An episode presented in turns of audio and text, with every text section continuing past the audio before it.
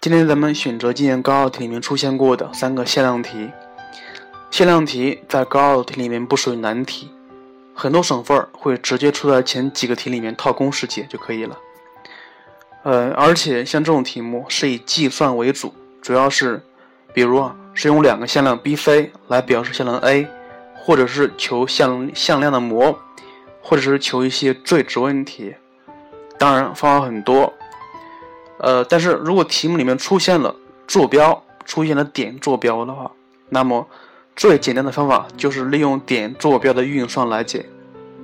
但是如果题目里面没有出现了点坐标，而是出现了垂直、长方形、正方形、等边三角形、等腰三角形的话，那么你就应该看一看是不是应该建立合理的、合适的直角坐标系，然后找出咱们需要的点，然后进行求解。所以，像这个方法已经说过很多次，在向量里面，一个很重要的工具就是直角坐标系。所以，如果你看到一个向量题的时候，而且这个向量题有些复杂，那么就应该看一看是不是用向量来解是比较简单的。咱们今天选的三个题目都是今年高考题，来看一下，来让大家体验一下，呃，用直角坐标系这个工具怎么来解高考题。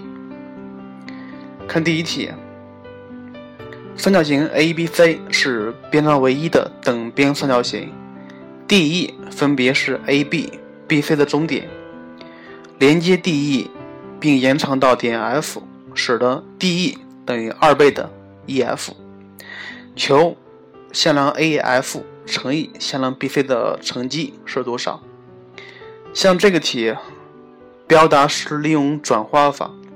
是利用把 AF 和 BC 向量分别用其他向量表示出来，然后再进行求解，当然非常的复杂，因为 AF 和 BC 有很多种表示方法，如果你的方法选的不对的话，那么这个题目就不好做了。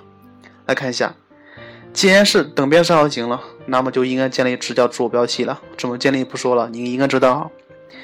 所以建立完之后，建立完之后，那么 A。B、C、D 的点坐标咱们都知道了，A 点是零二分之根三，B 是负二分之一零，C 点是二分之一零，D 点是负四分之一四分之根三。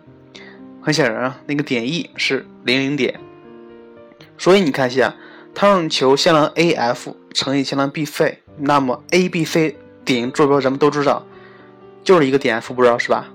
但是你看一下。他说了，DE 等于二倍的 EF，意思就是说，向量 DE 等于二倍的向量 EF，是吧？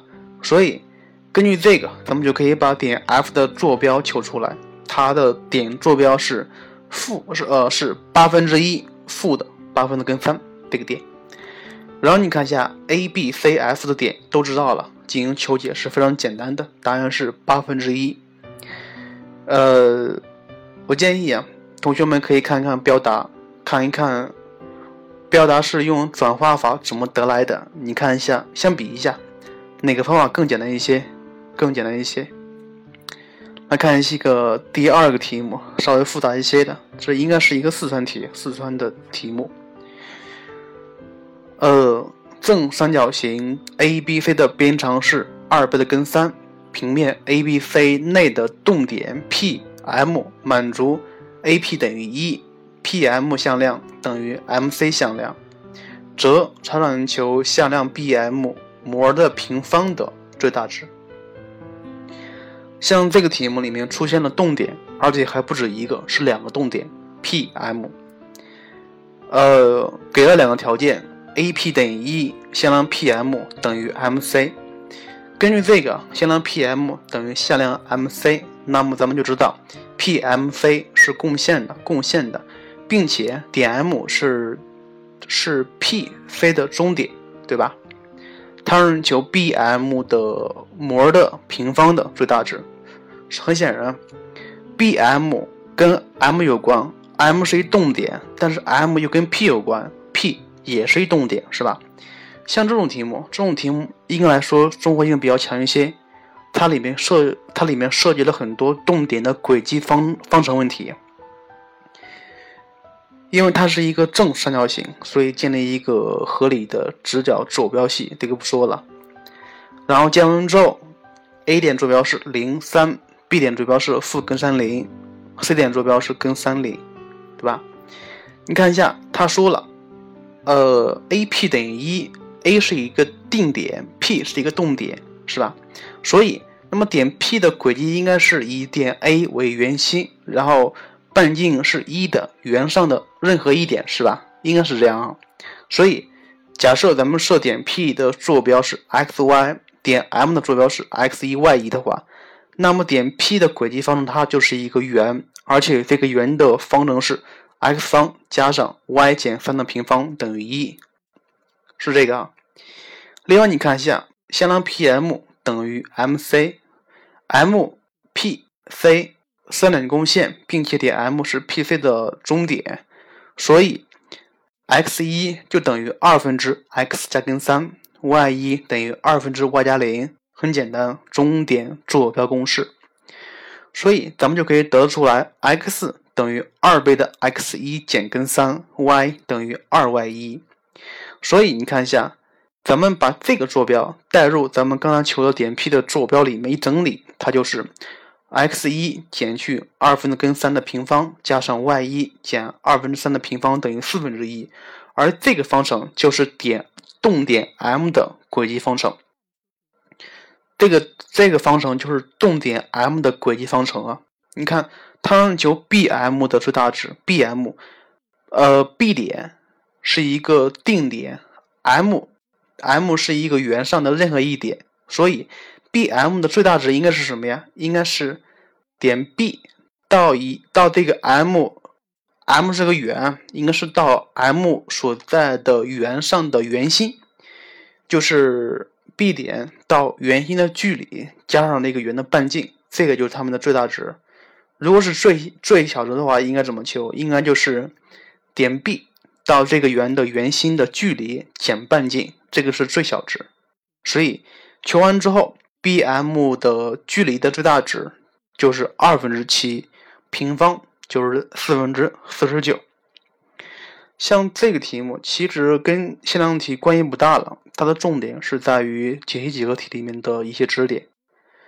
呃，另外就是说，像这个题里面出现了两个动点，两个动点，咱们需要把这两个动点的轨迹方程都需要求一下，都需要求一下。像这种题目是属于比较简单的求轨迹方轨迹方程问题，只不过是用了一个向量的形式而已。来看一下同样的理科题里面的他怎么问的。他说，在平面内定点 ABCD 满足 DA 的模等于 DB 的模等于 DC 的模，并且。向量 dA 乘以向量 dB 等于 dC 乘以 dB 等于 dC 乘以 dA 等于负二。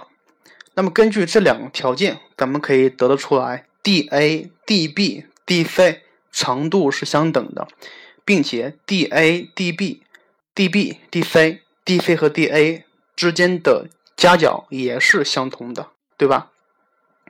所以根据那个它们的乘积是负二，可以得得出来，它们的夹角。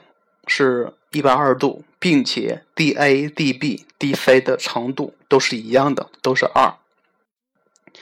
所以，如果你要是能把这个条件找得出来的话，那么这个题目就很好做了。所以，以 D 点为圆心，建立一个合适的直角坐标系。那么点 A 的坐标就是负根三一，B 点的坐标就是根三一，C 点坐标是零负二，D 点是零零点，对吧？当然，这个做法不止一个，这样做是比较简单的，对称的是比较简单的。然后你看一下，同样的是动点 PM 满足 AP 等于一，PM 等于 MC，让你求它的最大值。所以，像这个题虽然是一个理科题，后面的问法跟那个题是一样的，只不过前面有一些比较隐晦的一些知识点。所以你看一下，对比这两个题目来说。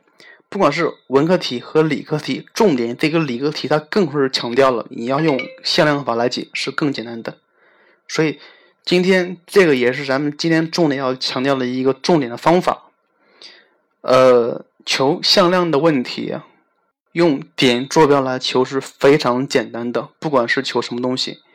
但是前提是它可以建立一个合适的直角坐标系，而且能比较快速的、简单的、准确的找出所对应的点才可以。另外就是，既然这两个题目考的是向量的最值问题，那么咱们下一期专门来用一期节目来讲一讲十个向量的最值问题的题目，来让大家体验一下这种最值问题应该怎么解。好了，今天的节目就是这样。今天主要讲三个高考题，希望你把后面两个高题好好的算一下，好好的算一下，因为老师讲的比较粗略一些。好了，节目就是这样，再见喽。